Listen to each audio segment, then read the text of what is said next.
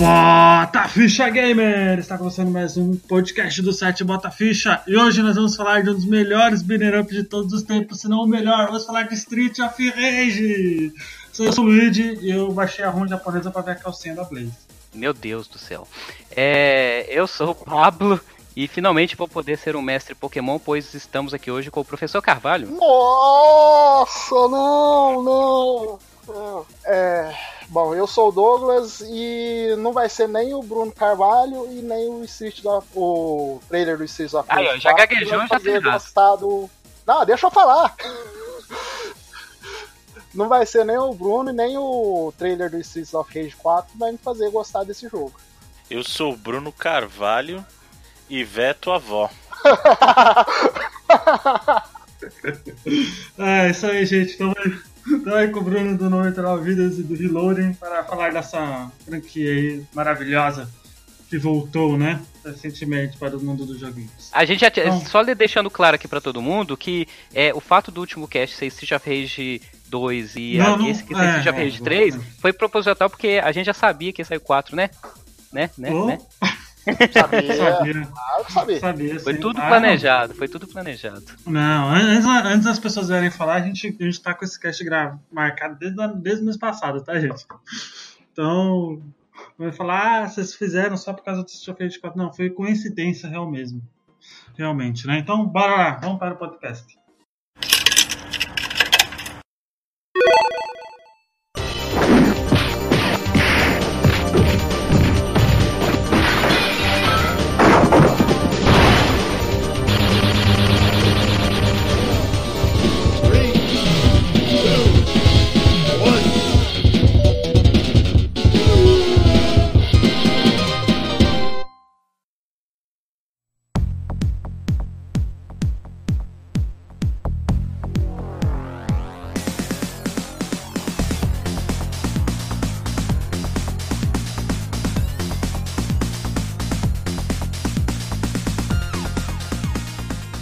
Bora lá. É, estamos aqui com a presença do senhor Bruno, né? 99 Vidas, do Viloren, talvez o grande, grande cara que entende das histórias dos joguinhos, né? Enciclopédia viva aí dos joguinhos. Eu não queria falar, não, e antes de... é, nosso padrinho, eu, né? Isso. Lembrando a todos que a gente apoia o, o, o, Reload já há tempos, né? E o nosso, para quem não sabe, o nosso podcast praticamente nasceu inspirado por eles, né? Assim como o, o gosto por jogos é, tanto antigos quanto é, atuais, né? Então é uma fonte de inspiração para a gente. E é um, assim, eu acho que posso falar por todos, é uma honra e uma alegria ter a presença do nosso ilustre Bruno é, Carvalho, que eu já acompanho desde lá o episódio 15 do 99 Vidas, se eu não me engano, é, com as suas opiniões de, de, de joguinhos. Imagina, gente, eu que agradeço o convite, é um prazer poder estar aqui com vocês e e poder bater um papo gostoso para toda essa galera que curte muito Bota Ficha aí. Vamos lá. Bora lá então. Bom, antes da gente falar quando foi lançado e tal, vocês lembram da primeira experiência com Street of Rage né, lá, na, lá, na pequena infância? Menos o Douglas, o Douglas não jogou lá. Não. Então, minha experiência foi semana passada. Cara, a minha primeira experiência foi, eu acho que eu já comentei, foi do 1, do Street of Rage 1. É, então, assim, e foi engraçado porque é, foi logo que eu ganhei o, o meu Mega Drive, foi praticamente, se não foi o primeiro, talvez foi o segundo cartucho que eu coloquei no videogame, porque eu ganhei um Mega Drive sem jogo, eu não lembro o porquê que eu ganhei um Mega Drive sem jogo, é, eu sei que... Caraca, como assim? É, eu ganhei o videogame, é, mas não veio o jogo, né, aquela coisa de comprar nas lojinhas não oficiais, você acaba passando por essas peripécias. E tinha uma locadora próximo de casa que tinha jogos para alugar, e como a gente ia pela capa, né, você vê aquela capa toda estilizada do Street of Rage, onde tem o, os personagens principais na capa, é, eu me identifiquei na hora. E lembro que foi esse e um, se não me engano, é o Daytona que saiu pra, pra Mega, aquele joguinho de corrida. Virtual Racing. Daytona Virtual Race, isso, Virtual Race. Eu lembro que foi os dois jogos que eu tinha alugado. E se, eu não, e se não foi o primeiro, foi o segundo cartucho que eu coloquei no, no meu Mega Drive 3, na época que foi o primeiro videogame que eu tive, né? E para mim foi assim, é, é, a sensação de você sem querer apertar select e fazer aquela convocar aquele carrinho de polícia para te ajudar como especial. A primeira vez que você vê aquilo, você, ainda mais nos anos 90, você, caraca, bicho, que, que sensação boa que é aquilo. É só um, um, pequeno comentário que você mencionou do Select, acho que você confundiu a tecla A que chamava o carro, porque o Mega Drive não tem Select, né? O é, Mega Drive só tinha Start. Ah, ah não tem Select não. Mesmo, aí tá vendo? Isso que tá jogando muito tempo atrás, ó. Não tem Select? Caraca, não, na cabeça era Select. Não, não tem. Não, é Start A desde controle... O de 6 botões tinha Select? Não, não. O de 6 botões, não. Ele tinha o, o, o botãozinho de mod, né? O Mode e mais os seis botões uhum. e o start no meio. Ah, verdade. Não, mas o que eu joguei era o de três botões mesmo, o controle Isso, convencional. Isso, chamava é, o polícia era o A, você apertava o A, ele chamava a polícia. Isso, é, é verdade, verdade. Falha minha aí, mas é. nostalgia falando mais. Olha que dado jogar o jogo. aí, vai. Olha aí. E você, Bruno, você lembra o primeiro contato que você teve com o State of Rage? Primeiro contato especificamente engraçado que eu não lembro. Eu lembro muito porque eu joguei muito Streets of Rage, né? O primeiro, inclusive. E o que sempre me marcou muito em qualquer Streets of Rage, desde o primeiro, foi sempre a trilha. Então, quando eu liguei o Streets of Rage pela primeira vez, que eu percebi que a trilha era um pouco diferente do que o pessoal tratava nos outros jogos, né? Porque música de videogame, ela, uhum. é, era difícil você ver alguma coisa mais eletrônica. E a pegada do Streets of Rage era muito nisso, né? Era, era um mundo um pouco mais sujo, aquela coisa, um mundo neon, as telas geralmente à noite. E aquela trilha mais uhum. eletrônica, né? então isso chamava muita atenção. Fora o fato, óbvio, de você poder chamar a polícia pra dar uma bazucada nos bandidos. Por que não, né? Tacar bazuca nos bandidos. Porque... É, mano. Uh, melhor especial ever, né? Da, da história. Bom, meu primeiro contato foi com o Mega Drive 3, né? Eu tive. Eu já contei isso no, no podcast antes, mas eu já tive um Master System Super Compact, pra quem não lembra aquele trambolho gigante, é um antecessor do Switch, né? Quem fala aí do Switch revolucionando a Tectoy já tinha feito há muito tempo, né? Daquele jeito, né? E minha tia falava. Naquelas, é, né? Naquelas. E minha tia falava que eu comia a antena do, do Master System. Né? Que é, obviamente, mentira, porque não tem como você engolir uma antena. Ah, não, não duvide, tá? Não duvide do ser humano. Lu, Luiz, meu irmão. Luiz, meu irmão come controle. E ele tem 23 anos de idade. Ele fica com o controle na boca e o controle tá tudo mastigado. Enfim, aí eu aí, aí, depois de alguns meses eu ganhei de Natal o Mega Drive 3 e tinha a fita do Six Pack que vinha o o Street of Rage 1. E aí é. Eu acho bom. Esse Six Pack assim, era um oficial ou era aqueles mod de cartucho que o povo fazia? Não, era oficial da Tectoy. Ah, tá. Oficial da Tectoy Zona, pô. Vinha, vinha o Sonic 1, Street of Rage 1, Golden Axe, vinha o Revenge of Shinobi, Super Hang-On e o Columns. Só, só jogaço, só jogaço. Né? E foi o primeiro contato que eu tive com, com o Street of Rage. Nossa, foi difícil zerar aquele jogo. Putz, grilo, O jogo é muito difícil. Eu só tinha um controle ainda, eu jogava Alone. E o primeiro jogo do Street of Rage foi lançado aqui, segundo o Wikipedia, foi em 90, nos Estados Unidos, dia 31 de dezembro. Véspera de ano novo aí, ó. Né? Com trilha sonora do Yuzo Koshiro, né? Que acho que é o grande expoente da música. Sei lá, o grande ponto, é, o grande expoente, talvez o maior ponto assim a se destacar dos jogos, né? É só uma, uma correção, Lidia, o lançamento do primeiro Streets of Rage é de 91, né? A versão do Mega Drive dele é de 91.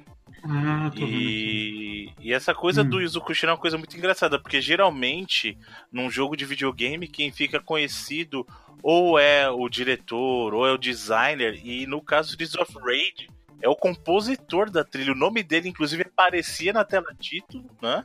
Ali, Yuzo Koshiro. Então, se você. Quem é o Yuzo Koshiro? Você vai descobrir depois que, na verdade, é o cara que compôs a trilha. Então, assim, a pessoa mais importante, digamos ali, que tinha o um nome em maior destaque, era o compositor do jogo, para você ver o peso da trilha, né? No, no, no Streets of Rage. É. Ah, tá. É, deixa eu te perguntar, Bruno. O Yuzo Koshiro, ele já tinha é, feito algo muito expressivo antes ou é, foi no Seas of Rage 1 que de repente vê esse boom do, dele? Não, ele. Uma coisa engraçada do Yuzo Koshiro é que muita gente associa ele com a SEGA, mas ele não era um, um compositor exclusivo da SEGA, ele já trabalhava é, em outras franquias fora da SEGA, inclusive antes mesmo do Streets of Rage. Até mesmo antes do Streets of Rage, ele compôs a trilha de um outro jogo que eu gosto muito, que é justamente o Revenge of Shinobi, que já tem uma pegada eletrônica em alguns momentos também, é uma trilha muito bacana. E ele fez, ele trabalhava pro, pro pessoal da Square. Ele fez, inclusive nesse mesmo período que ele trabalhava para Sega, ele fez trilha para jogos que eram exclusivos da Nintendo, por exemplo. Então, muita gente fala assim: "Ah, o Yuzo Koshiro era um compositor da Sega". Não, ele não era um compositor da Sega, ele fazia trabalho para jogos de diversas é, desenvolvedoras, dentre elas a SEGA, e chegou a trabalhar em jogos da SEGA e para plataformas Nintendo ao mesmo tempo, inclusive. Eu acho que a maioria dos compositores de videogames é diferente dos programadores, dos designers, é, quase todos, eu posso estar errado, é, eram mais independentes, né? Eles não tinham vínculo trabalhista como a maioria ficava preso em contratos com as empresas. Você pode ver que esses caras sempre trabalhavam em paralelo em vários projetos, né? É, alguns, alguns acabavam tendo uma certa, digamos assim, exclusividade em função de, do trabalho em si que demandava. Por exemplo, no Ematsu, durante muito tempo, ele, ele acabava trabalhando direto com a Square, né? O próprio caso de Kondo, que ficou muito tempo trabalhando para pro pessoal da Nintendo. Mas é, é um fato, o pessoal de composição é, digamos assim, eles, eles geralmente eram espíritos mais livres, no sentido que ninguém conseguia prender eles durante muito tempo, né? Uhum. É, eu tô, eu tô vendo aqui, a menos que esteja errado aqui o, Wikipedia. o Yuzo Koshiro. Caraca, o é, o, o, o, Yuzo Koshiro, segundo o Wikipedia, fala que ele trabalhou entre os jogos do Revenge of Shinobi, né? Acturizer 1 e 2 do, do Super Nintendo, Super Adventure Island, Trabalhou no Sonic do Sim. Master System. Trabalhou também no, no Namco vs Capcom de Play 2. Fez o, a trilha sonora do Shenmue também, é o que parece. É, no caso do Shenmue, ele foi um dos compositores, né? Não, a trilha não é toda dele, mas ele foi um dos compositores. Isso. Ah, e do RPG Etrian, Odyssey do Nintendo DS, que é muito bom, por sinal. Né? Então é um cara de, de, de um currículo bem, bem grande, né?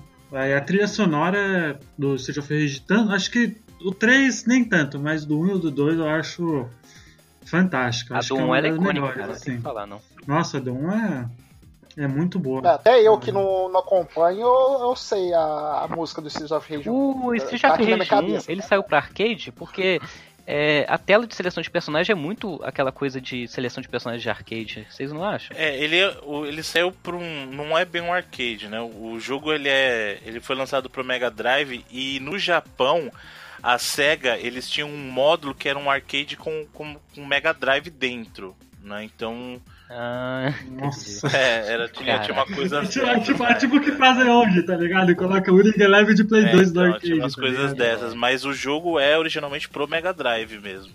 Né? Depois ele teve Original, portes né? pro, pro Master System, pro, pro Game Gear também. Ah, é? Teve de Master System? Caraca. Essa eu não, essa não sabia, não. É boa o porte do Master System? Ah, é complicado, né?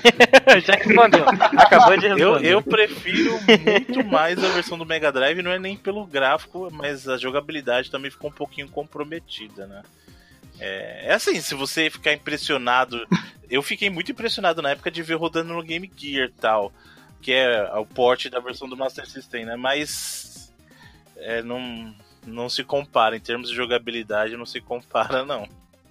Ah, acho que só pelo fato deles deles ainda terem lançado pro Master System, né? Acho que quer dizer que eles estavam bem bem confiantes até com o próprio Master System, né? Porque na época acho que era no começo da geração, né, do do Mega Drive, do Mega Drive ou até então é bem, assim, é impre... acho até impressionante sair um jogo desse no, no Master System, né? É, a SEGA teve um período de transição em que ela lançava muito jogo para as duas plataformas, né?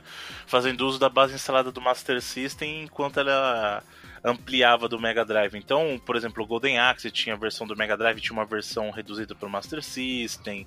É, o próprio Seas of Rage tinha. Alguns jogos tinham inclusive versões diferentes, como era o caso do SWAT. O SWAT do Master System era um jogo é, mais como um porte do arcade, enquanto a versão do Mega Drive era um jogo diferente. O próprio Aladdin da Disney é são jogos diferentes no Master System, no Mega Drive. É, o Castle of Illusion, apesar de ter o mesmo nome e a temática ser bem parecida, a jogabilidade do Master System e do Mega Drive é bem diferente. Sonic também. Sonic 1 no Master System é de um jeito, Sonic 2, o Sonic 2 também é bem diferente do Sonic 2 do Mega, e por aí vai. Então, durante um bom período, a, a gente conviveu com a SEGA lançando jogos grandes para ambas as plataformas, né? Às vezes a mesma versão de um jogo, às vezes o, o jogo com o mesmo título, mas versões diferentes. Aí, Douglas, você reclamando da, do, da jogabilidade não, ele, ele, ele reclamou do 2, do 1 um, ele não, não chegou a falar, não. É, mas é, é um... a jogabilidade do primeiro do, não, do Game Gear. Não, o problema foi o seguinte, é que ele comparou a jogabilidade do Street of Rage 2 com o Final Fight 3, né? Então. É. Não, não é nem isso. A minha, a minha, o meu eu, problema falar, não é nem com a jogabilidade. Pode falar, pode falar, Bruno. Posso falar uma coisa? Eu achei muito estranha essa comparação que vocês fizeram. Eu vi um post. nem pergunta. Não faz sentido, gente. Porque assim. Adivinha quem escolheu vamos... o tema? tinha que ser uma escalada natural. É. Streets of Rage 1 com Final Fight 1, justo. Streets of Rage 2 com Final Fight 2, aí o Streets of Rage 3 com Final uhum. Fight 3. E só para deixar claro, bem claro, eu acho, por exemplo, que o Streets of Rage é muito mais jogo. Uh, o Streets of Rage 2 é muito mais jogo que o Final Fight 2, mas o é. 3 o Final Fight 3 é muito superior ao Streets of Rage 3. Que isso? É, então, Bruno, mas a, o, eu já vou, eu vou até dar um disclaimer aqui. é, a intenção inicial. Só tem maluco aqui, é verdade. Era pô. Não, é. é, é eu achei muito a, a intenção inicial era assim: pôr o Final Fight 1 e o Streets of Rage 1. O problema uhum. é que o Final Fight 1 teve várias versões versão de arcade, versão de Super Nintendo, versão uhum. de, de, Sega, de Sega CD. CD. Uhum. Então, é, a melhor versão, é, muitos falam que é a de arcade, muitos falam que é a de Game Boy, né, de Game Boy Advance, que é o, o, o One, né? É, então iria ficar muito desproporcional, né? Porque o Streets of Rage 1 foi pro, pro Mega e o port pro, pro Master System, pro Game Gear, né? Aí eu falei, eu vou pegar é, umas ver, é, a versão que saiu para um videogame específico, né? Que seria o Streets of Rage 2 e o, o Final Fight, no caso, o 2 seria. Só uhum. que o uhum. Final Fight 3, é, ele é o, o preferido né, do pessoal do Super Nintendo, e o Streets of Rage 2 é o preferido do pessoal da SEGA. Tem muita gente uhum. que prefere mais o 2 do que o 3. Entendeu? Então, é, eu achei injusto é, jogar o Final Fight 3 junto com o Streets of Rage 3, porque o pessoal da SEGA não gosta tanto dele. E também achei muito injusto pegar o Final Fight 2 e o Streets of Rage 2 pelo contrário, né? Então, eu peguei o melhor das duas plataformas, né? O preferido das duas plataformas. Isso foi só uma foi desculpa pra é. você já colocar dois jogos de, sei é, lá, de É porque ele ia defender o Final Fight, aí ele queria uma vitória fácil, entendeu? Aí colocou o Final é, Fight 3. Não, eu não queria uma vitória fácil. Eu queria um combate equilibrado. Entendeu? Aí eu que tava, eu que tava defendendo esse Chef, esse Rage 2, eu, eu falei que o Final Fight era melhor no final do cast, pra você ter ideia. Não tinha. Você falou isso por dó, porque você gosta mais de Street of Rage. Não, no meu coração é Street of Rage, só que eu sei que Final Fight 3 é um jogo muito mais completo, entendeu? Tá. Então, não, mas é, o disclaimer tá feito, isso, tá? Isso. Então Só pro Bruno saber aí da, da real história aí, da desculpa do Douglas, só pra falar mal do joguinho do, da SEGA. Não, mas logo, logo vai ter uma disputa de igual para igual aí, Bruno, que você vai acompanhar e eu acho que eu vou tender a mudar de lado nessa na, na próxima disputa. Bom, então, aí o primeiro o primeiro Street of Rage saiu nos anos nove, no, em 91, né? Então, o, o, só uma pergunta. O Street of Rage 1, para os consoles, ele foi marca, assim, foi um divisor de águas pro gênero ou nada a ver? Porque o especialista aqui é o Bruno. Não sei se teve um outro jogo antes de console que tenha sido impactante quanto o Street of Rage naquela época. Não, Eu acho que o próprio Streets of Rage ele não teve um impacto muito grande na época. É, ele, ele era assim um beat'em up diferente do que a gente conhecia, né? A questão dos sprites de personagens, como eu falei, aquela coisa de era uma vida mais noturna, uma coisa mais neon, porque antes disso a gente tinha aquela coisa muito clássica de briga na rua mesmo, briga de rua, mas era uma briga na rua. Double Dragon era assim, só que eram cenários muito mais claros, o próprio Renegade, o Vigilante, então eram jogos que eram muito diurnos, uhum. né? O caso do Streets of Rage, ele trouxe uma outra pegada, mas mesmo o primeiro Streets of Rage não foi tão influente assim no seu período. Eu acho que o Streets of Rage uhum. ele efetivamente subiu de nível, inclusive de relevância, com a chegada do Streets of Rage 2. Que é uma, se você parar para pensar, é uma história muito uhum. parecida com o que aconteceu com o Street Fighter em que o primeiro jogo era um pouco. Se bem que Streets of Rage 1 é um jogo muito superior a Street Fighter 1, né? É. Mas eu tô, tô querendo dizer assim: muita gente passou a conhecer Street Fighter só a partir do 2, assim como muita gente passou a conhecer Streets of Rage a partir do segundo jogo. Que uhum. efetivamente uhum. é um jogo muito superior ao primeiro, em termos de gameplay. Ah, é, a trilha sonora, a trilha sonora eu acho que é tão boa quanto, se não melhor. É, você tem um. Uhum. Os personagens também, aumentou o leque de escolha dos personagens. Apesar de eu achar que o Adam faça falta ali, né? A, não, a diferenciação dos próprios personagens também. O primeiro jogo você tinha lá uhum. o Axel, a Blaze e o Adam, mas a, até a diversidade dos golpes entre eles não era tão grande assim. O Adam e o Axel tinham muitos golpes uhum. semelhantes e variavam em questão de velocidade. Acho que só a voadora que mudava. Isso, né? então. O Axel dava aquela voadora que era com o joelho e aí o Adam dava voadora com o pé mais completa, né? E, e a Blaze uhum. sim tinham os golpes mais rápidos tal, mas no 2 isso mudou bastante. O leque de, de personagens e a diferença entre os golpes mudou muito também. Né? Inclusive com a adição do, do Blitz Attack, é... que é o famoso veto avó do uhum. Axel. Né? Uhum.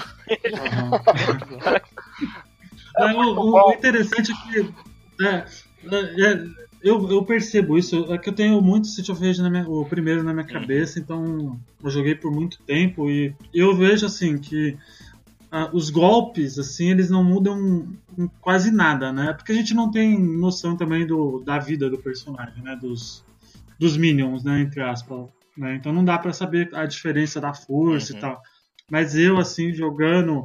Minha lembrança jogando City of Rage 1 é que não tem realmente uma uma diferença assim, dano, não tem diferença quase nenhuma, eu acho. É, o que tem mais é, vamos supor, velocidade. A, a Blaze é uma personagem uhum. mais rápida.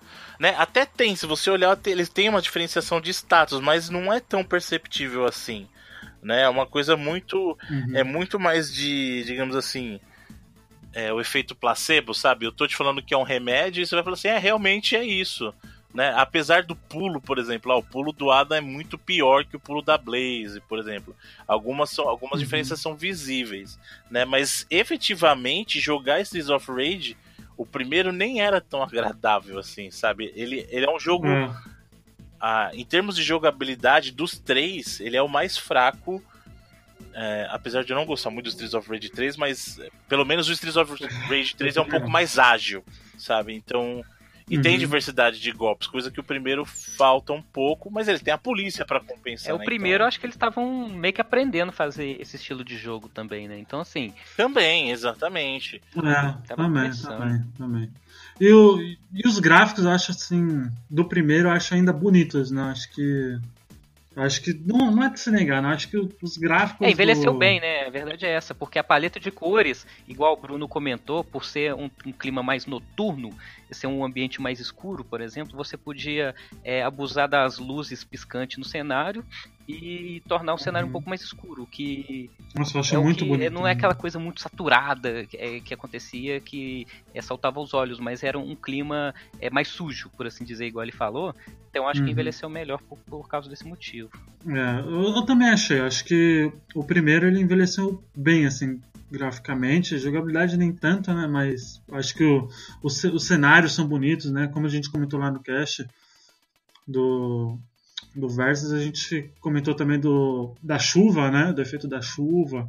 Tanto do primeiro quanto do segundo são bem bonitas. Então acho que é um jogo que apesar da jogabilidade realmente não tá tão agradável assim, ele tá bem, tá bem bonitinho até, não tá feio não.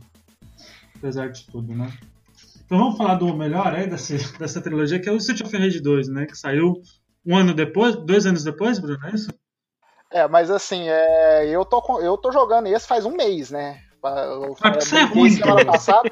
Não, não. É eu, não, não é que eu sou ruim. Eu tô, eu, eu tô falando força de expressão. Há um mês eu tô jogando esse jogo, né? Porque é, eu joguei o, o, até zerar, né? Normal. Aí depois eu joguei mais um pouco.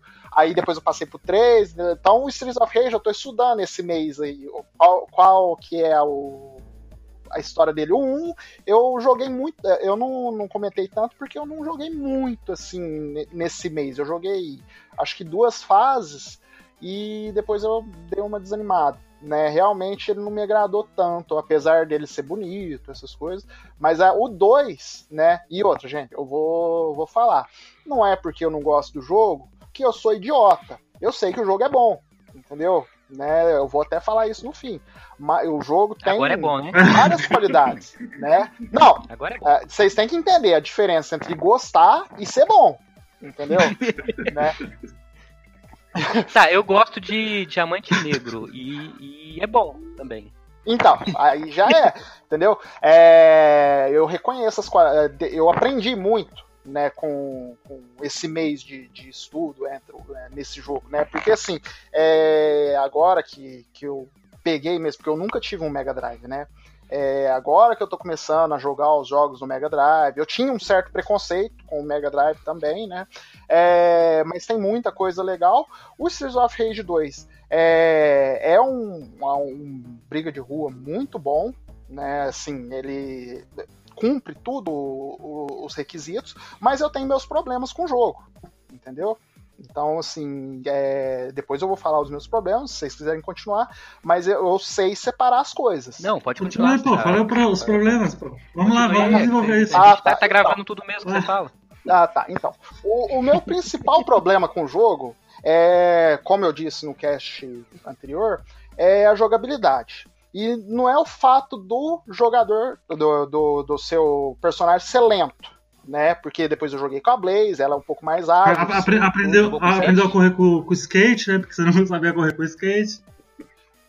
É, não, eu não sabia correr com ninguém. Eu apertava dois pra frente. Skate, não, eu jogava, jogava com o skate com debaixo do braço, né? Ele é. andava é. com o skate segurando. Não, eu joguei com eu joguei com o Axel e eu apertava dois pra frente e ele não ia, né? Mas assim, eu entendo pela época, né, o, o, o, jogo, né, tudo certinho, que, que às vezes a mecânica ainda não, não era é, implantada, né, é, mas o meu problema maior era com os inimigos, né, porque do nada, eu tá, assim, é, eu podia estar lento, mas o inimigo, de, do nada, ele ficava mais rápido que eu, entendeu? É, isso lá para terceira, quarta fase era frequente, então, assim, você meio que, que perde o, o ritmo do jogo entendeu? É, e assim, é diferente de outros jogos de briga de rua. Não falo nem em relação ao Final Fight, mas em relação a vários outros jogos de briga é, de rua. Você falou isso, isso eu concordo entendeu? com você. Realmente, a velocidade dos inimigos é, é meio desbalanceada em, em, determinados momentos. E alguns inimigos então, ficam, e, ficam bem injusto mesmo. É, então. E assim, é, não sei se era recurso do, da época para o jogo ficar um pouco mais é, desafiador. É, não sei se era a SEGA em si, né? Que a SEGA ela tinha esse estigma de jogos mais para adolescente, jogos mais hardcore. Né? Mas assim, é, é o que eu falei, era uma linha muito tênue entre a dificuldade e você ser injusto. Né? Muitas vezes eu achava que, que, que era um pouco injusto né, pro, pro jogador. É, não vou falar que eu sou o melhor jogador de briga de rua do mundo, mas assim, é, tem coisas que você tem que ter uma noção também, entendeu? É, é, você tem que ter um ritmo de jogo. E quando você perde o ritmo porque do nada o cara que tava na sua frente tá nas suas costas, fica meio complicado, né? Então, assim, não sei se eu tô errado também, mas. É, eu tenho essa crítica, essa, essa, isso é o que me incomoda no jogo, entendeu? Eu enxergo isso de. Eu entendo o que você fala, mas eu enxergo de uma maneira diferente.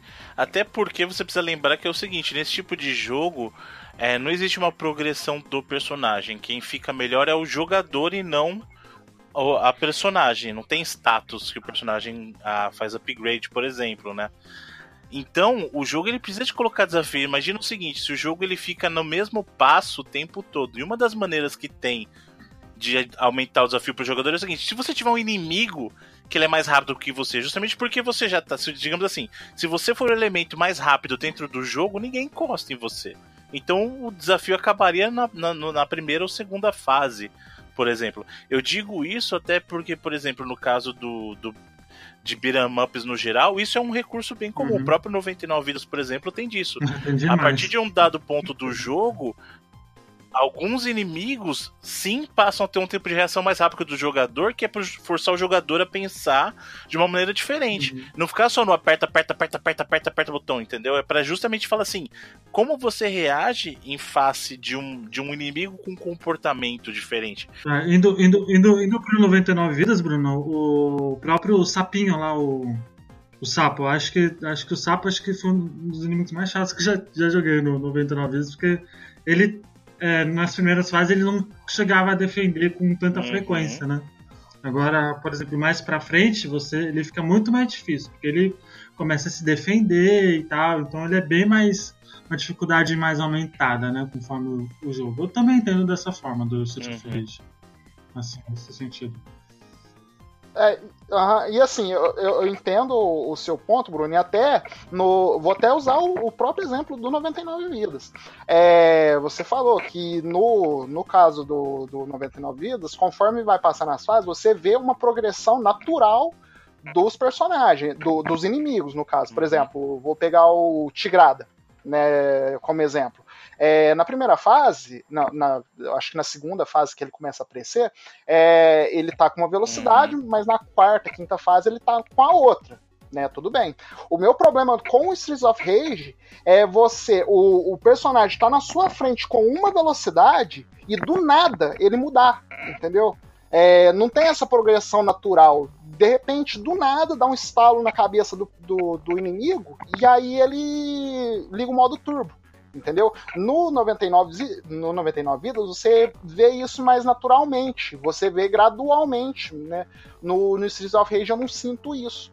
Eu sinto mais um do nada, assim, liga uma chavinha no personagem e ele dá o, o modo, liga o modo turbo dele. Mas entendeu? sabe o que eu acho que pode ser isso que você está comentando? É justamente a, a questão uhum. de como não existia no primeiro Streets of Rage e no segundo o conceito de corrida, como que eles tinham para por que, que você não vê isso no 99 Vidas? Eu vou te dar um exemplo. O Ma, que é o inimigo que dá um carrinho. Ele se move mais rápido que os outros, só que você não estranha porque ele, ele efetivamente faz um movimento de corrida. Ele não simplesmente anda mais rápido, ele corre né? Sim, sim. Entendeu? No caso do Streets of Rage 1 e no 2, não existe um frame de corrida, exceto do skate.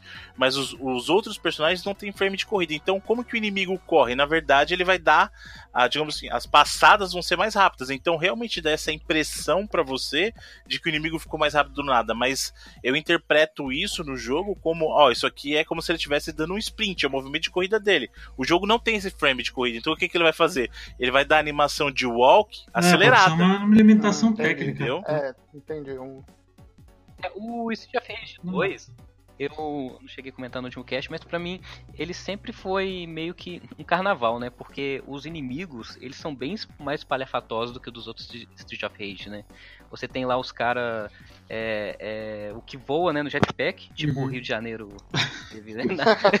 teve um cara de jetpack no Carnaval do Rio uns tempo atrás. Né? Teve, é, as meninas se vestem é, as meninas se vestem de maneiras carnavalescas, né? Tem um cara lá que é meio multi-luta, né? Com uma máscara lá, com uma tanguinha.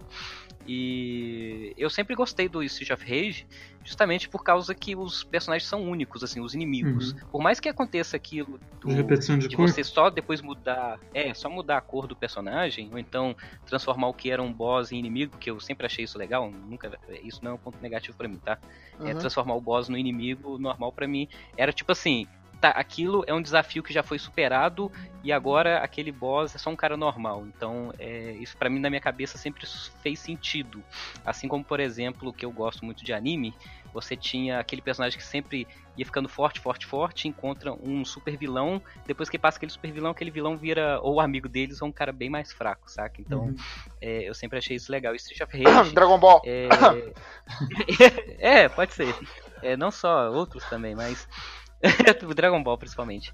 Mas no Street of Rage eu sempre gostei dessa paleta de personagens.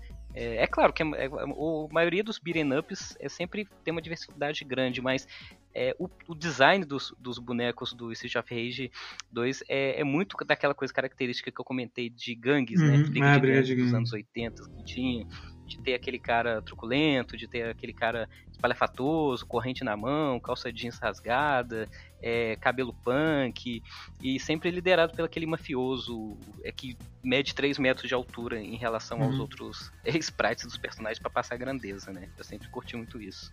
Eu acho que o, o mais legal assim do Street of Rage, principalmente do 2, é que tem os, os inimigos, eles são bem são bem diferentes um do outro. Você tem o, o, o, ninja, né? Meio que um shinobi da vida lá com espada e shuriken, e você tem o cara que, que solta aqui, né? Porque o, aquele meio que tem um cabelinho comprido com.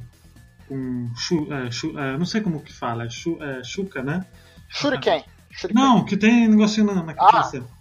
Pra prender ah, o cabelo. Um coque. Que usa uma armadura. Não, não gosto pra prender o cabelo. Não sei lá, eu tenho cabelo grande. Bush... É, é não sei. E aí ele meio que solta um especialzinho, igual, por exemplo, da Blaze, sabe? Então ele é bem. Os inimigos do Street Rage, a partir do 2, eles são bem diferentes, né? Eles não são. Claro que tem a, a repetição de cor, né? De tal, mas todos os, os, os inimigos que aparecem, eles são bem assim diferentes em design e tudo. Eu acho bem legal isso por parte do jogo também. Ô, ô Bruno, é, já te perguntando, aproveitando que a gente está no Streets of Rage 2, é, maior, uma das maiores inspirações do jogo do 99 Vidas foi o Streets of Rage 2, né? Sim, sim, foi uma grande fonte de inspiração, foi o Streets of Rage 2. Claro que outros beat'em ups também, mas uma das grandes inspirações foi sim o Streets of Rage 2. É, até a trilha sonora, É, né? porque eu vejo muito do jogo. É, eu vejo muito da trilha sonora, eu vejo muito. É, depois que eu joguei o Streets of Rage 2 de fato, eu vi que muito dos personagens tem. Principalmente o, o que me chamou mais atenção foi o Tigrada. Que ele tem aquele elemento de Muay Thai que tem em alguns personagens do Streets of Rage 2. É, o... Então eu vi muita coisa ali que, que, que assim, se inspirou muito, se inspirou bastante. Nossa, tem a fase do trem do 99 Vidas, ele lembra muito a primeira fase do Street of Rage 2, né? Assim, o, o comecinho dela, né? Não toda ela, obviamente, porque eles passam no trem. Mas eu, eu vejo muito os letreiros, muita coisa de, de Street of Rage 2 ali, né? Já que o primeiro não foi tão assim grandioso, qual foi o grande, sei lá, o grande diferencial do, do Street of Rage 2 pro restante dos beat'em ups? Sabe dizer? Ou não? É, justamente o que aconteceu foi como ele, ele melhorou em cima da base que o Streets of Rage tinha levantado, né? Então o Streets of Rage 2 ele trouxe uma questão que os, os jogos de beat'em up até então não tinham comumente, que eram os blitz ataques, então a variedade de ataque aumentou muito. Né? Então você tinha, além do, do golpe normal, porque vamos comparar com os, com os contemporâneos dele, quem era? Era o Final Fight né, o contemporâneo dele ali era o Final Fight. Então o Final Fight era um jogo bem direto. Ele tinha lá o botão de soco, um botão de pulo, e aí você apertava os dois juntos, ele dava o especial, que era, ah, no caso do, do Hagar, era o pilão, aquela giratória com os braços, né? E no caso do Corey e do, e do Guy, era aquela, sempre o chute, o chute giratório, né? O Streets of Rage 1 não tinha isso. Ele tinha o que? Chamava a polícia, mas ele tinha lá o botão de pulo, o botão de, de soco também, né? E o especial deles era chamar a polícia. No caso Streets of Rage 2, o que, que ele fez? Ele implementou, além do, do ataque normal, né? Ele, ele implementou um golpe de ataque para trás, que quando você apertava o soco e o pulo junto, ele dava aquele golpe para trás. Todos os personagens tinham isso. Isso já tinha no 1 também, né? Você tinha a combinação de segurou o cara, você pode bater ou arremessar. Ele tinha uma coisa que ele substituiu o carro de polícia por dois golpes uhum. especiais, na verdade. Um que apertava o A e ele dava um, um especial que consumia só a sua barra, e o outro que se você colocar para frente e apertar o A, ele dava um segundo especial que era mais forte, só que ele consumia mesmo se não uhum. acertasse o inimigo né? E além disso, o que, que ele fez? Ele inseriu o conceito dos blitz, os blitz attacks, que era dois toques para frente e o soco, que era o, o veto avó uhum. do, do Axel, que era o que o show da, da Blaze. É, o... E por o, aí vai. No caso do, do então, em termos do, dos golpes, então ele, assim, eu, eu, até não tinha notado isso que ele não, não tirava a vida no, você diz naquele, por exemplo, no Axel, quando ele dá aquele, aquele monte de soco, que lá não tira a vida, não, não foi notado. Ah, não, ele tira, porque esse é o segundo, é o que eu tô te falando. O primeiro ah, não tira tá. se não acertar. O primeiro que você aperta e que ele gira e não faz um dragão, uhum. como se fosse um dragão ali, de energia, aquele lá só tira seu sangue se ele acertar o inimigo também tá? Esse então você pode ficar apertando, não tem nenhum inimigo na tela, fica apertando o botão, não vai acontecer nada, ele vai ficar dando golpe, mas vai tirar sangue. Aquele outro que é pra frente e aperta o A, que é aquele que ele dá vários socos e termina com um gancho, lá com o Shoryuken, esse, esse vai tirar sangue de você, mesmo que não acerte. O caso da Blaze, tem, é, ela dá aquele que é um chute, como se fosse uma gilete, esse não tira. Só que se você dá o kick ou show, que é pra frente e aperta o A, esse tira. Então é sempre assim. Só apertar o A, ele não vai tirar sangue enquanto não acertar o inimigo. Se você colocar pra frente e apertar o A, esse vai tirar sangue, mesmo se não ah, pegar tá, em ninguém. Que pra mim sempre foi os dois. Os dois sempre tiravam vida. Pra mim era. Não, só. É assim. Se acertar alguém, os dois tiram. Se não acertar, só o que põe pra frente o ah, A é tá. é que vai tirar sangue mesmo assim entendeu? Mas o que diferenciou justamente o 2 foi isso. Ele, ele ampliava muito o leque de, de, de, jogabilidade, então ele tem uma jogabilidade muito bacana. Você ampliava, uma coisa que vocês mencionaram, os inimigos, ele tinha um leque de inimigos muito maior, então alguns inimigos retornavam do primeiro jogo e ele foi adicionando mais ainda. Outra, é, a trilha sonora que já era boa, nesse continua tão boa quanto, se não melhor, melhor, sabe? E apesar de dos comentários, ah, o jogo realmente é lento, mas a gente tá comparando que ele é lento com os jogos que vieram depois.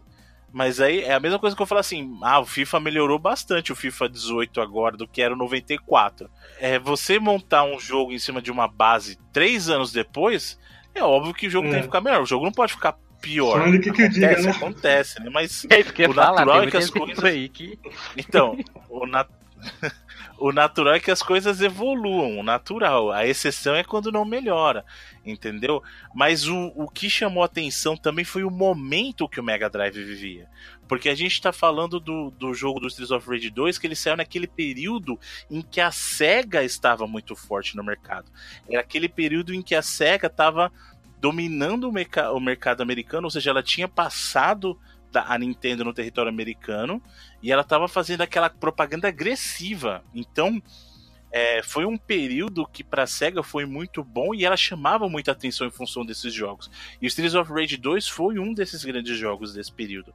Então, digamos assim, foi uma série de fatores, dentre eles a competência do jogo, mas o momento favoreceu também para que ele fosse essa referência.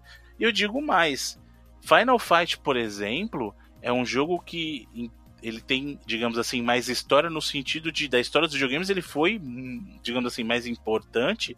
Mas se você perguntar pro pessoal hoje, muita gente é, é só ver o anúncio do Streets of Rage 4 o que que foi, cara. O pessoal foi a loucura.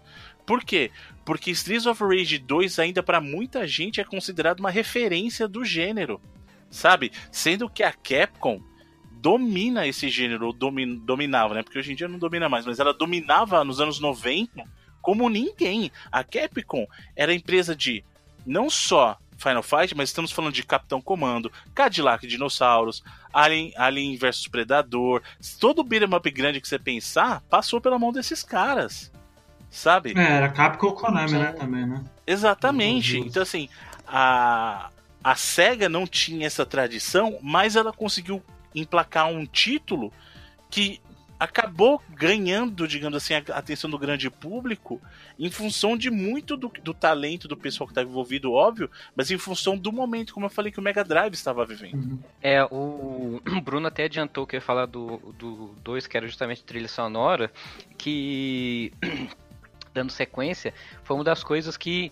realmente faltou lá no 3, né, cara? Porque o 3 É, deveria já chegar nesse, nele já. Ah, tá. É, então, enfim, é, mas era isso. A trilha sonora do 2 pra mim é, não, tipo, pra, pra mim é uma das melhores da, dos 16 bits, assim, disparado. Assim, não é a mais icônica, mas é, pra mim ela é. é- Não, eu acho que entra no top 5 fácil, assim. pra- no meu caso, entra no top 5 fácil. Só não É, supera o Donkey Kong. Não sei né? se entra no meu top 5 não, mas o, o do 1, por exemplo, da, ali quando começa o joguinho, eu acho mais icônica do que as do 2, apesar de eu gostar muito das músicas do Street of Rage 2. Então bora falar do 3 então, né? 3 que é o grande. Eu joguei, eu joguei ele agora. Oh, ele, tinha, ele tinha tudo pra dar certo. Então, então por que não deu certo, né? O jogo foi lançado em 94, né? Ao que parece que segundo a nossa pauta do Wikipedia, né? Mas por que não deu certo? Por que não, não foi tão assim grandioso quanto quanto dois, assim, por exemplo? Tá, o- bo- bom, eu posso falar Pode. como alguém que jogou recente e o Bruno Uhum. pode dar a opinião dele depois de, de todo o lore, né? Mas assim, é, eu por ter jogado recente, é, eu percebi assim, a jogabilidade melhorou. Né, em relação ao 2, eu achei melhor, assim, é, não é nem questão de velocidade de, de personagens, mas assim, é, eu consegui ver, eu, eu consegui jogar né, eu consegui é, é, sentir que eu estava evoluindo grada- gradativamente, tudo certinho. Só que a história é muito viajada, cara. A história é muito viajada e é, assim, como o Pablo ia citar a trilha sonora, é, eu acho que o Zukoshiro deu uma viajada ali em algum- alguns temas. É, tem um tema específico, que é o tema da, da boate. Assim que você, na segunda Nossa parte da senhora, segunda fase. lá, aquilo lá, alguém deve ter dado ele- epilepsia a alguém, não. Não é possível. velho, Não, é possível. É, é- é, assim, é um show à parte aquela parte, porque assim, é, é luz pra tudo quanto é beirada, é, é a trilha sonora, mas era, ela era frenética, mas ela não era frenética no sentido bom da palavra, tipo o Streets of Rage 1 e o Streets of Rage 2, né, que era uma pegada eletrônica, mas era uma- um ritmo é, gostoso de ouvir, que acompanhava. Era uma coisa muito pesada, entre aspas, gigante aqui, porque era um. é, como se fosse um, um toque só, batendo, é, sabe, batistaca. É, é, era, é, não, mas era um trance muito louco, era um trance muito assim, né? É, ali eu vi, eu acho que deu uma perdida na mão, assim, o- a trilha sonora. Mas aí depois fui passando as outras fases, foi voltando meio que ao normal, né? O, o esquema. Mas é, o enredo ele é muito fora daquilo que, que eram os outros dois. Os outros dois era mais um. É, a gente nem chegou nessa, nessa- é, é assim, A gente nem chegou né, no enredo né, do jogo. é, então, assim, o, o enredo do 1 e do 2 eram, eram, se eu não me engano, policiais, que aí eles viram que não estava dando muito certo e resolveram é, fazer 80. justiça com, a né? com as próprias mãos. Né? Tipo o filme de anos Uhum. 80. É, 80 e Hum. 90. No 3 já tinha uma pegada mais de é, robô, que era um negócio muito nada a ver, muito fora ali, né? Já começa pelo quarto personagem, Zen, que era o, o senhorzinho, que eu esqueci Isso. o nome dele. É o. É o Dr. Zen. Isso, o Dr. Zen. É, que ele já é um robô, né? Você já fica, uai, mas.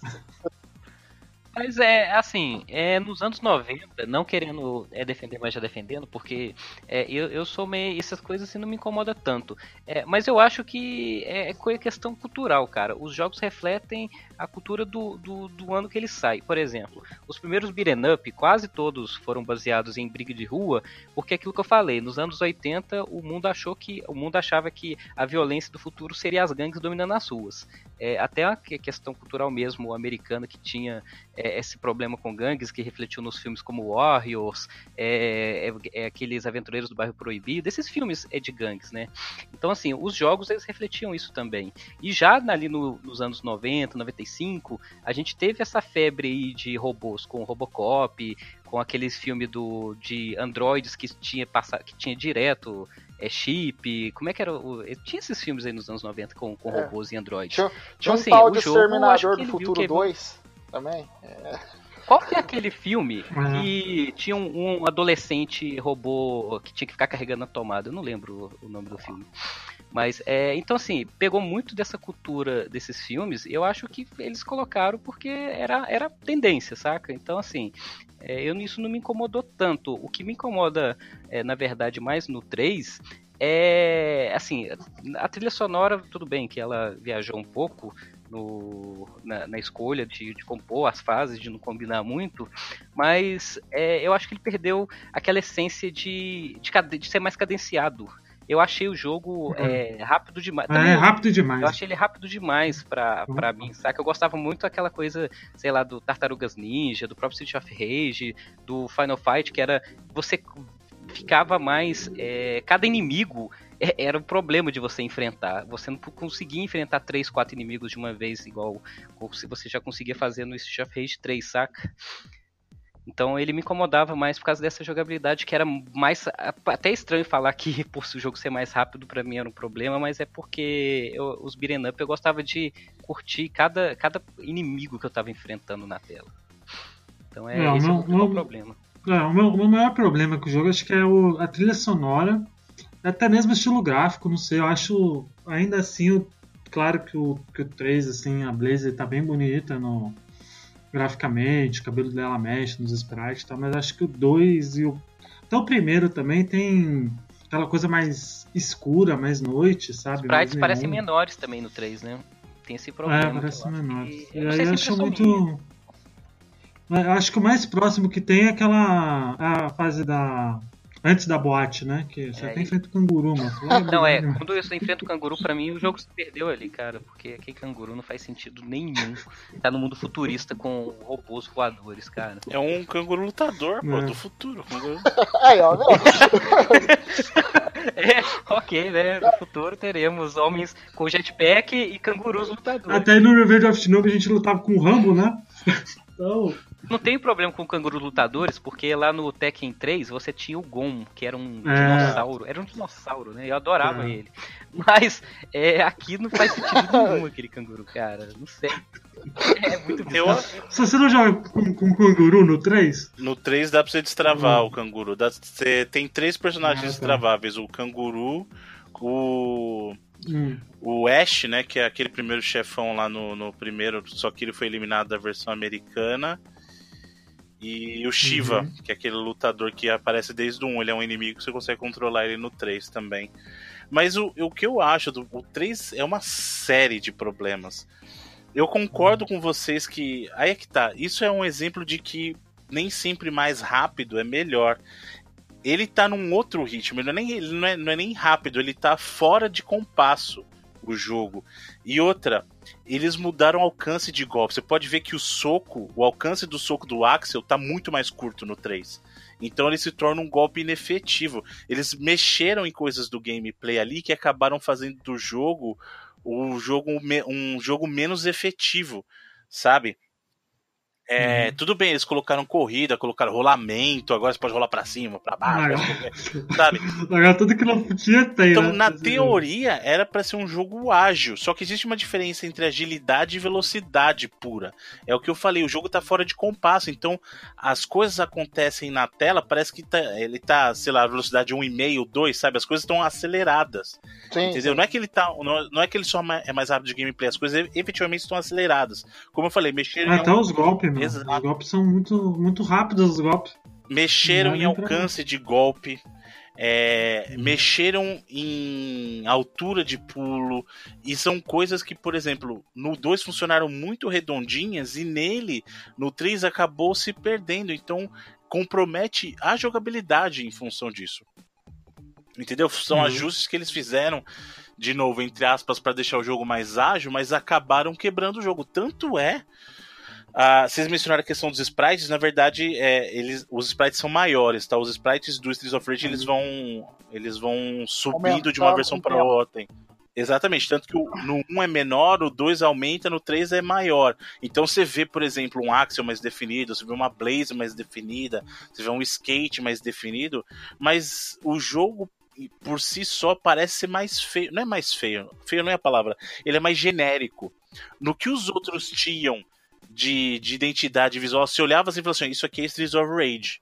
No 3, você fala assim: Isso aqui pode ser qualquer beat'em up. Se você tirar um screenshot e mostrar o 1 e o 2, as pessoas vão identificar: Isso aqui é Streets of Rage. Do 3, você pode falar qualquer outro beat'em up. Qualquer, pode, ser, pode ser Final Fight, por exemplo, que tem muitas fases ali que são semelhantes ao Final Fight. Inclusive o próprio Final Fight 3 É. tem fases ali muito semelhantes. Então, então é complicado. Eu acho que o, o problema do Streets of Rage 3 é que ele perdeu a identidade. Tem a questão da história maluca, tem a questão da história maluca. É, o primeiro e o, do- e o segundo eram jogos muito focados no que estavam acontecendo para eles como vocês citaram, é aquela coisa de é a história do vigilante, né? É o cara que faz justiça com as próprias mãos, porque a polícia tá corrupta, porque a cidade não aguenta mais, então é uma gangue querendo dominar o, a, a cidade. No 3, virou um plot de dominação mundial. O pessoal invade a Casa Branca, inclusive tem versões É, é, tem, tem até diferenças nas versões japonesa e americana, mas em todas elas são coisas absurdas, sabe? Não substituir o presidente por um robô. Então tem, uma série de coisas assim.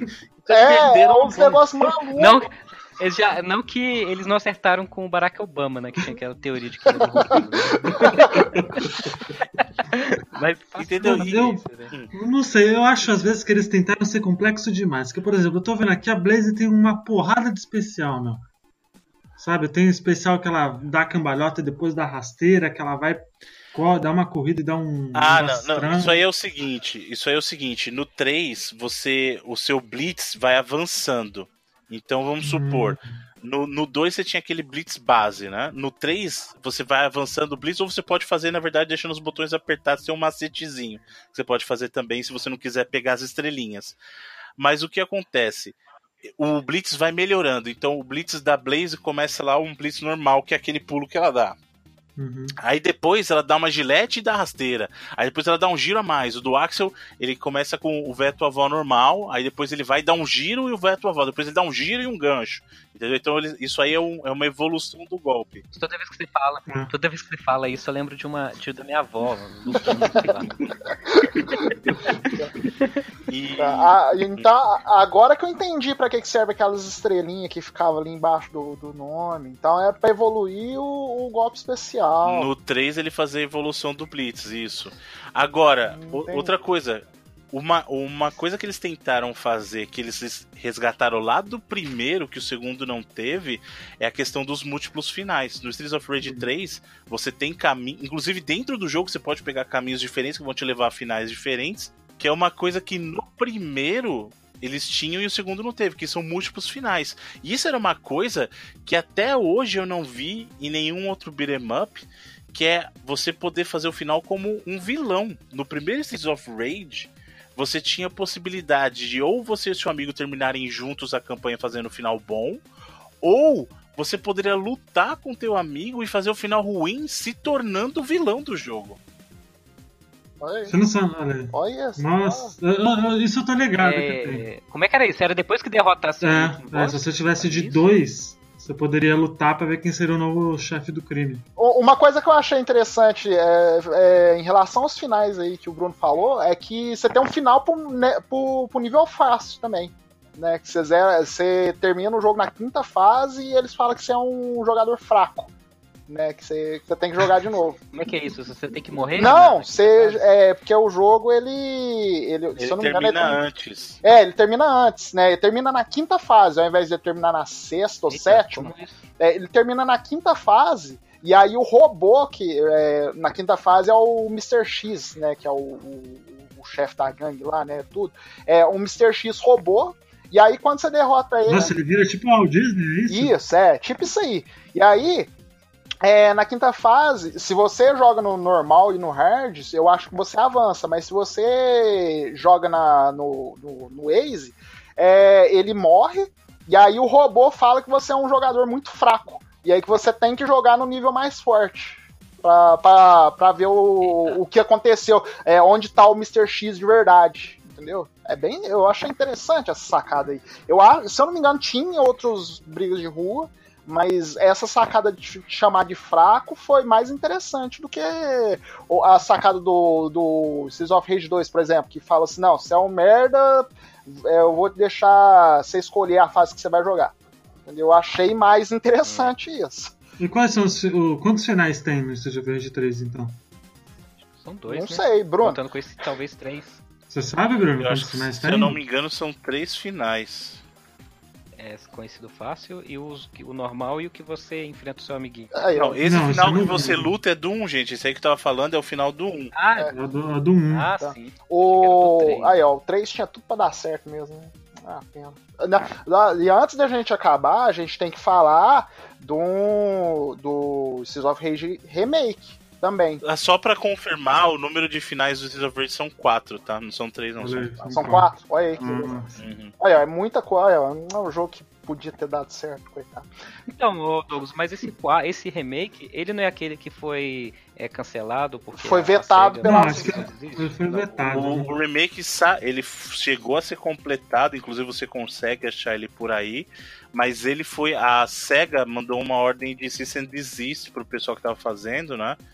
Que, E aí eles tiveram que tirar do ar. Então eles não poderiam mais distribuir. Mas é um baita de um remake. Na verdade, o que eles fizeram, eles era uma, é uma grande homenagem que eles fizeram em Streets of Rage, pegando todos os personagens da série, colocando como personagens jogáveis, colocando todas as fases, e aí tinha conexão entre uma fase e outra, caminhos múltiplos. É um, é, é um, é um baita de um jogo, esse Streets of Rage Remake. Eu tenho certeza que esse Street of Rage 4 só existe por causa desse jogo que foi cancelado que fez sucesso, talvez. Hum. Não? Eu acho que não, porque. Será que a SEGA não viu e falou assim, pô, olha lá, o pessoal fez Não, o mas, joguinho, mas tá esse jogo é antigo. tá Esse jogo é velho. É, então, por isso, é por isso mesmo. Ele é de 2010 ou menos. Não, acho que menos até. É. Mas, mas quanto tempo leva pra fazer um jogo igual esse? Uns Não, mas Três anos? São, Dois? são coisas diferentes, né? Vamos lá. O caso do Streets of- Rage Remake, ele só foi feito justamente porque a SEGA não fazia mais nada com, com os jogos dela em si, né?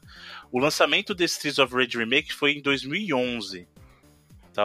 Digamos, a versão final. A versão final dele foi lançada em 2011. O... Antes disso, o pessoal sempre pediu pra SEGA, porque a gente tá falando de um jogo que tinha saído antes da ali na metade dos anos 90. E o pessoal pediu, traz mais, traz mais Streets of Rage, traz. Tanto é que existe uma história que o, o jogo que a gente conhece, o Fighting Force, teria, teria sido supostamente o que seria o Streets of Rage 4, né? Então, por uma briga da SEGA com a Core, que é a desenvolvedora do Fighting Force, eles acabaram retirando a propriedade intelectual da SEGA, do, do Streets of Rage ali, e ele acabou virando o Fighting Force.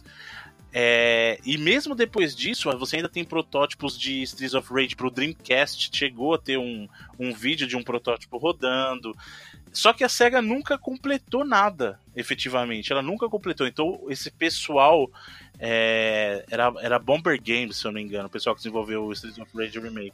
Ah, Bomber Games. Bomber Bomber Games. Games. Eles, eles eles pegaram e falaram tacava bomba. É, né? Eles falaram assim, ó. Já que a SEGA não faz nada com Streets of Rage, vamos fazer nós Vamos fazer mais. né?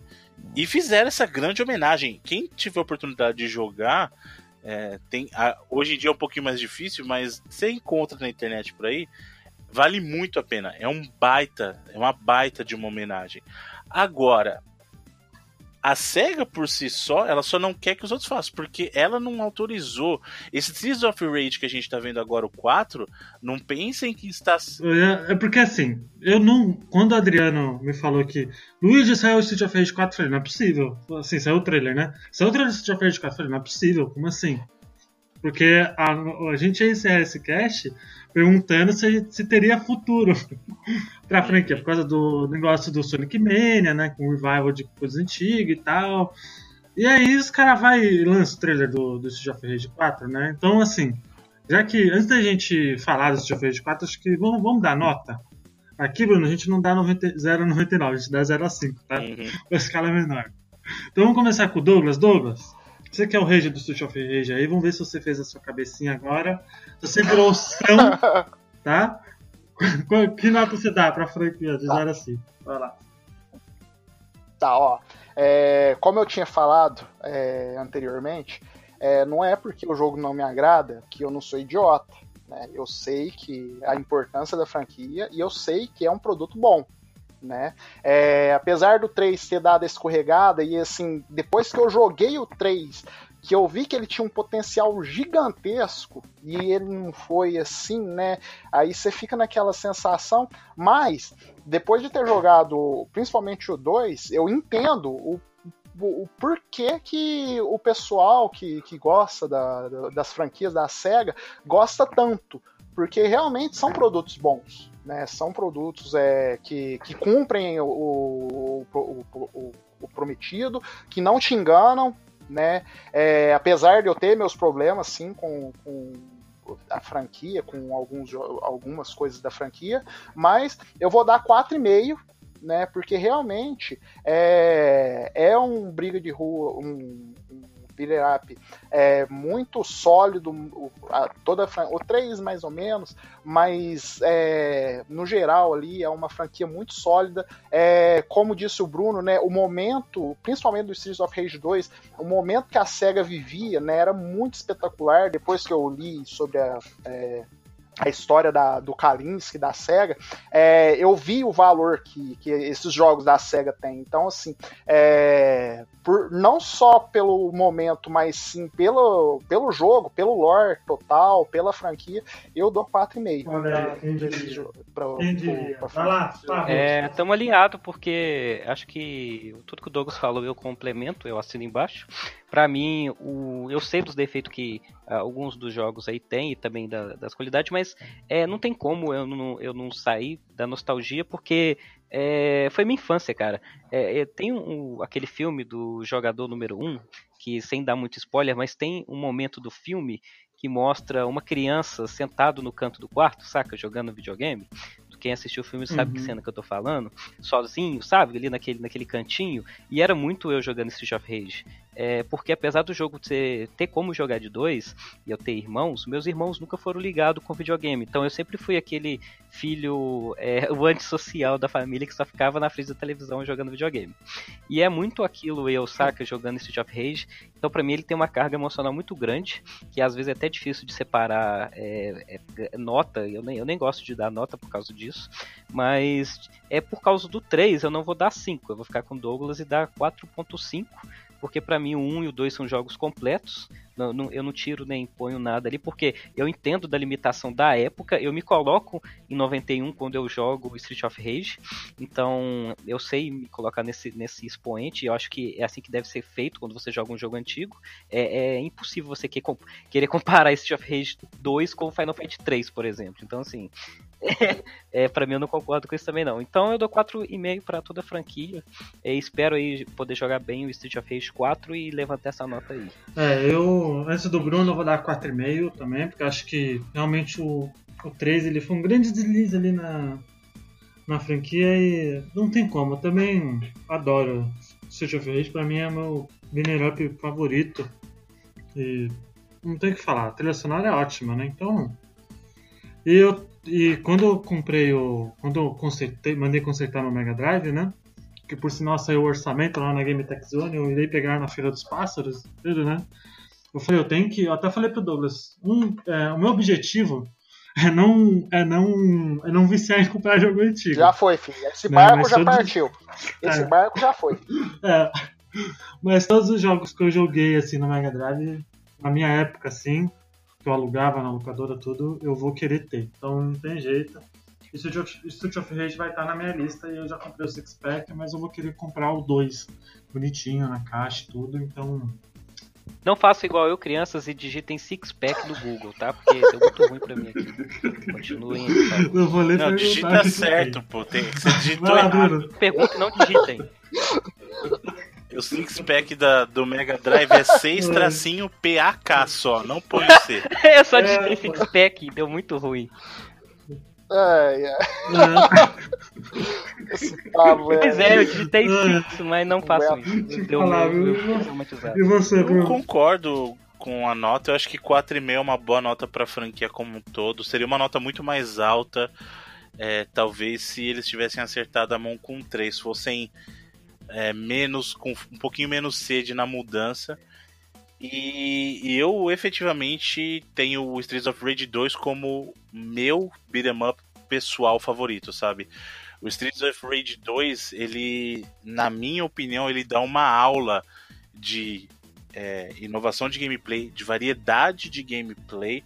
Ele tem sim um ritmo que pode ser considerado um pouco mais lento, pra, considerando alguns padrões de jogos é, posteriores, mas ele, ele é um jogo que eu gosto muito, vocês usaram a palavra cadenciado, eu acho que essa é a palavra certa. Porque o, o jogo ele tá em sintonia com o ritmo que ele quer que você jogue. Que é o que eu falei que o 3 falha. O 3 ele parece que você tá assistindo um filme em, em modo acelerado, sabe? E o 2 não, apesar de ele ser um jogo mais cadenciado, ele tá em sintonia com o que tá acontecendo. Você entra na sintonia do jogo, sabe? E em termos de, de game design, de gameplay, variedade de gameplay é, é, um, é um show, é um show à parte e não à toa é uma das grandes referências que a gente teve para quando foi fazer o, o nosso jogo, né? Então, para mim.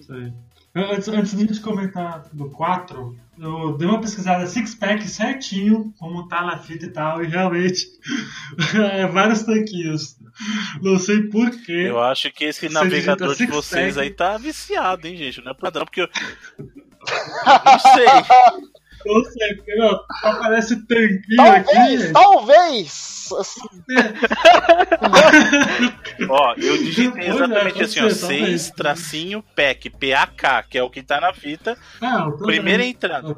É PAK, não tem C. Ah, PAK, não, não, eu não tô tem, colocando... é PAK. PAK. Primeira coisa que aparece então pra mim é justamente aqui, ó, Six-Pack, ah. também conhecido como Sega Genesis Six-Pack. Pra mim só aparece o cartucho, então vocês ah. têm que ver o que, que vocês andam pesquisando aí, gente. Caraca, gente, como assim? demais, é. Caraca! Ué, mas eu o Luiz falou six pack. Não, e o pior, Caramba, deixa pior é que o Luiz falou que tem a fita. Ele devia olhar a fita ali. Não, eu olhei, tá aqui a fita. É 6 tracinho PAK. Aí você vai no, na então, imagens... Pack, porque o pack de pacote é com PA, é PAK. Não, é, é, foi o jeito. É, foi o que a, a SEGA meio que, que fez isso, entendeu? Ah, hum. tá. Entendi. Hum. Eu não tô tão burro igual eu imaginei que era. Enfim, então vamos lá. A minha, a, o final do podcast era pra falar se teria futuro pro Street of Rage 4 e vai lá, entre aspas, a SEGA, né? Lança aí o trailer do Street of Rage 4, que não é bem a SEGA, né? Eu dei uma pesquisada assim depois que saiu, para poder falar no podcast, e não é bem a SEGA que tá fazendo, né, Bruno? Se dependesse da SEGA, nunca sairia. Quem tá desenvolvendo esse esse Streets of Rage 4 é a mesma galera que fez aquela remasterização do Wonder Boy. Ah, do Wonder Boy, é maravilhoso. Então, na verdade, o que deve ter acontecido é eles devem ter chegado na SEGA e falar: olha, a gente gostaria de revitalizar uma franquia de vocês. Então, eles mais pediram autorização para fazer do que tenha sido um pedido da SEGA. A SEGA, por si só, não teria feito nada com a franquia mesmo. Ela, ela prefere deixar morrer no ostracismo então eles pegaram e fizeram a oferta de, olha, a gente consegue trazer isso de volta na mesma pegada que a gente fez com o Underboy, tal.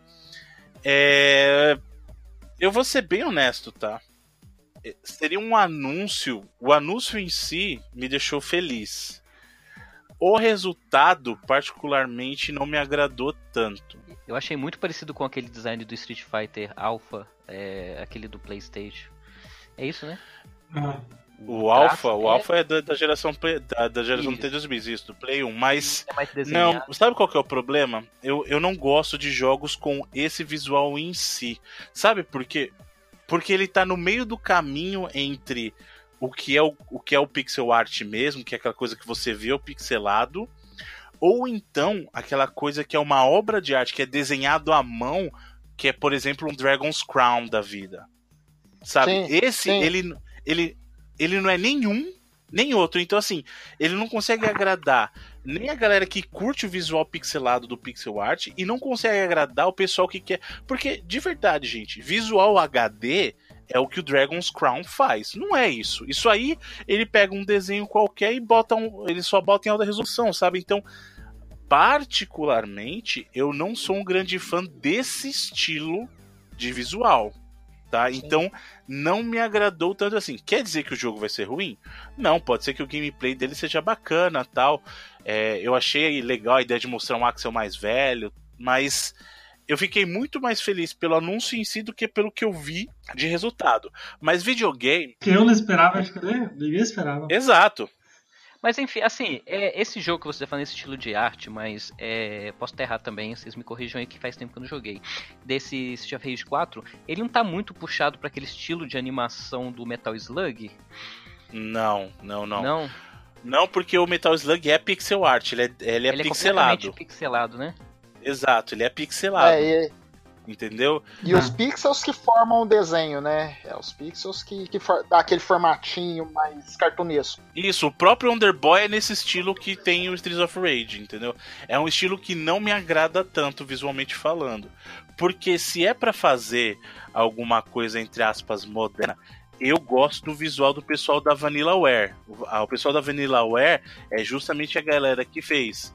É, é aquele visual que a gente tem do Dragon's Crown, é o visual do Odin Sphere, é o visual do Muramasa, que é aquele jogo lá que tinha da, do Wii. Sem Demon Blade, né? Exato, exatamente. Então, isso pra mim é um visual, digamos assim, alta resolução de, de desenhado, sabe? Isso pra mim é. Esse, esse visual aí do, do Streets of Rage e que é o do Underboy, bem lembrado pelo Luigi, não é, cara. Pra mim isso aí é assim, eu pego um desenho qualquer, eu boto uma imagem em alta resolução. Isso aí não é um próximo nível do que eu gostaria de ver de sprite, entendeu? Próximo nível do que eu gostaria de ver de sprite é o que a Vanillaware faz. Pega a imagem de Dragon's Crown pra você ver se você não acha que você tá assistindo um desenho acontecer na sua frente. O, o Dragon's Call ele é muito bem feito, ele é muito. é, é, e, é- ele é muito fluido Uhum. pra ser um, um, Um um- jogo, né? um briga de rua, né? Ele é um jogo, né? Ele é muito fluido. Parece que você tá jogando uma arte. Exato. É uma né? pintura, é uma bem pintura. bonito mesmo. Tá, e deixa eu te perguntar, o, Bruno, é, o que aconteceu com esse pessoal que, que, que pediu pra SEGA foi a mesma coisa que aconteceu com Sonic Mania, com o Whitehead, ou não? O, o, o, o Whitehead foi diferente, foi outra O pegada. caso do Whitehead é uma coisa engraçada. Esse, esse protecionismo que a SEGA teve com os Streets of Rage não acontece do lado do Sonic, porque o Sonic é cheio, mas cheio de ROM hack por aí, cara. E, e eles não pedem pra tirar do ar. É uma coisa engraçada. E o, o Whitehead, ele já vinha de uma, de uma época de fazer mods pra Sonic, né?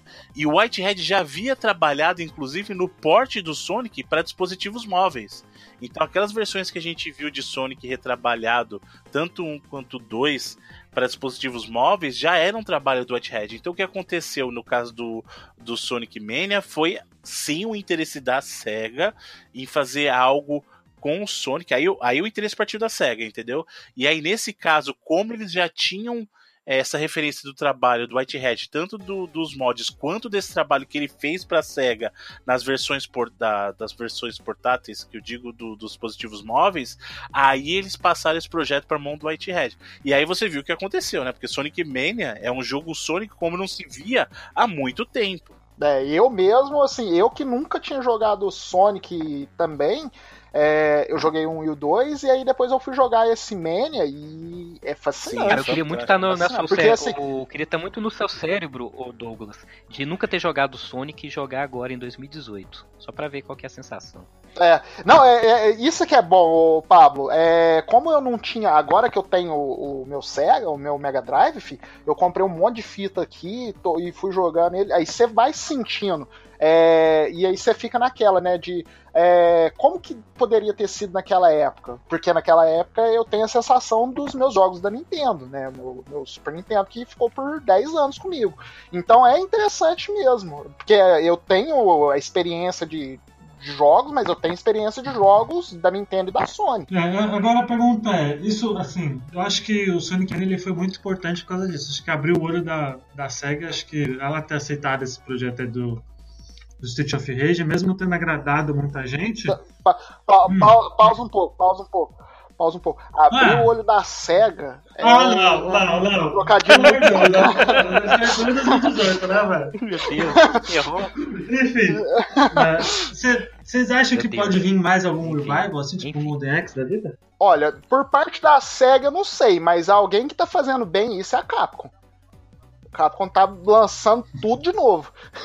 Não, a, Cap- a Capcom vai reviver tudo quanto é título que ela puder agora, de vai ver de Ah, remaster e remake daqui pra frente, né? É, vai mesmo. Ela tá lançando tudo, ela tá on fire. Tá eu acho que virou, acho que assim, nessa, nesses últimos anos, acho que remake, revival de série antiga, acho que é o que não vai faltar, né?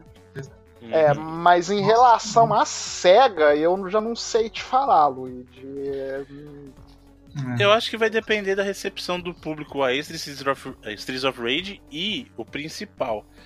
A SEGA ela quer ganhar o dinheiro dela sem correr risco. Então, como esse caso foi uma equipe que assumiu desenvolver o, o jogo e se der dinheiro bem e se não der paciência, se esse se provar um sucesso e alguém vier, olha, eu tô pensando em fazer Golden Axe. Tá, me mostra a sua proposta de negócio, a gente faz acontecer aí, filho. Se você assumir o risco. É, Eu, eu, acho, É, é. eu acho que o próximo pode não vai ser um Golden porque acho que eles não vão. Deve ter alguma empresa aí que deve estar falando, alguma produtora, ah, vamos fazer esse Golden Axe aí, ó. De novo aí, ó. Sei lá, eu, eu acho que. é, se, a, se a SEGA, se a SEGA tá fosse isso. Se a SEGA fosse. Opa, perdão. Se a SEGA fosse mais ou menos igual a Microsoft, por exemplo, que ela vê o projeto e aí ela aposta na empresa, né? É, igual ela fez agora na E3, né? Comprou cinco empresas de uma vez porque ela viu que tinha potencial ali. Mas infelizmente não é assim, né? Ela meio que. Ela, ela, ela parece que as pessoas que têm que procurar ela e mesmo assim ela fica naquela. Então é bem estranho isso. Ela Não, até com o Shenmue foi assim, pouco mais né, mais ou menos, né? É, com o Shemu foi isso. Né? O Shemu 3 tiveram que abrir um Kickstarter. Não, e tanto é que a, a SEGA tava com o Shenmue parado, ela teve que esperar ver a reação do público pro Shenmue 3 pra poder pensar em trabalhar numa remasterização que foi o que eles fizeram pro Shenmue É. 1 e 2. Se não, teria nada. A, a SEGA por si só, ela não toma atitude com as franquias dela. Que eu falei, é muito estranho o comportamento dela de estar tá sentada, entre aspas, numa mina de ouro com esses títulos clássicos que a reação. Você vê a reação do pessoal por Streets of Rage 4 foi, foi assim, sabe? Quase, quase um milhão de, de visualizações já. Exato. Foi- Então, assim, saiu- o público quer essas coisas da SEGA, mas a SEGA não toma iniciativa por si só. A única coisa que ela faz, que eu falei, é estranho. Ela barra qualquer iniciativa de trabalho de fã, menos mod de Sonic. né? Porque ela só tem olho pra Que é, a, Sonic, né? que é a arma dela. Então, e é que tá. e- Aí, E o muitas Sonic- vezes ela faz cagada, né? Exato, o Sonic é o que ela deveria ter mais medo, porque todo mundo faz Sonic melhor que a SEGA. É, então, é, é diferente da Nintendo com o Mario dela. É, é totalmente. Agora que a Ubisoft foi fazer alguma coisa com o Mario, porque antes era protecionismo total. É muito Exato. estranho, né? Muito diferente. É.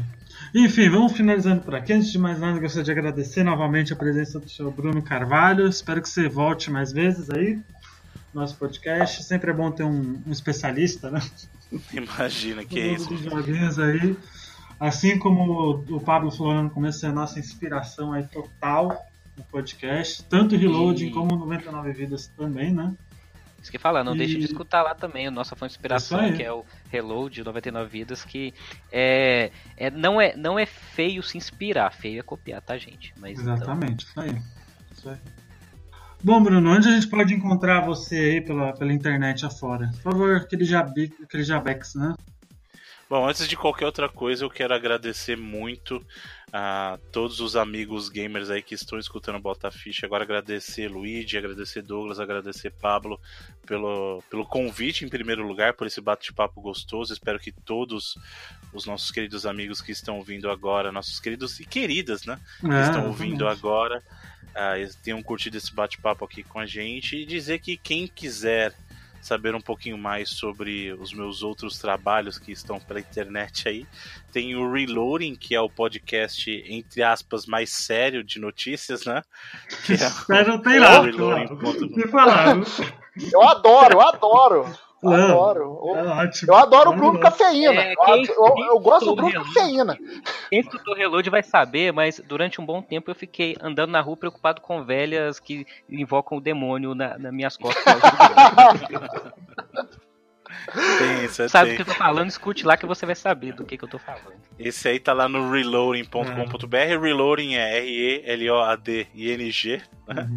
E tem um outro podcast aí de videogames também que a gente fala com um pouquinho mais de veia nostálgica, que é o 99 Vidas, Total. que é o, o meu projeto lá com o Evandro, o Jurandir e o Easy Nobre. Aliás, Esse é fácil, aliás eu, 99. eu, eu ouvi o 330 aí, eu não, eu não tô, eu tô sendo muito seletivo com o podcast, né? Eu ouvi o 330 e Uhum. aquilo lá tava piada que só, viu, gente? Parabéns aos envolvidos. Aquilo lá tá realmente. E, e só, e só pra constar, eu concordo com o Bruno. Tem que ter o IU. Você tem que ter o IU. Pois- Tá? Exato. É que o pessoal não entendeu a proposta. É o seguinte: quando você vai eleger. Nintendo entendeu a proposta dele. Quando você vai eleger o melhor videogame, você não tá se limitando Não. a uma biblioteca. Você tá querendo fazer o melhor efe- uso efetivo do hardware em si. Então, Exatamente. eu votei. Eu votei com a cabeça. Falei assim: se eu posso ter um hardware de cada fabricante, um só, eu vou querer comigo o hardware que consiga me trazer a biblioteca da maioria deles. Então, Exatamente. meu voto ali foi extremamente consciente. Muito obrigado de novo, Bruno. Muito obrigado pra quem acompanha até aqui. Não esqueçam de comentar aí embaixo, mandem um feedback, né? E é isso aí, galera. Muito obrigado mesmo. Até semana que vem. Tchau. Até mais.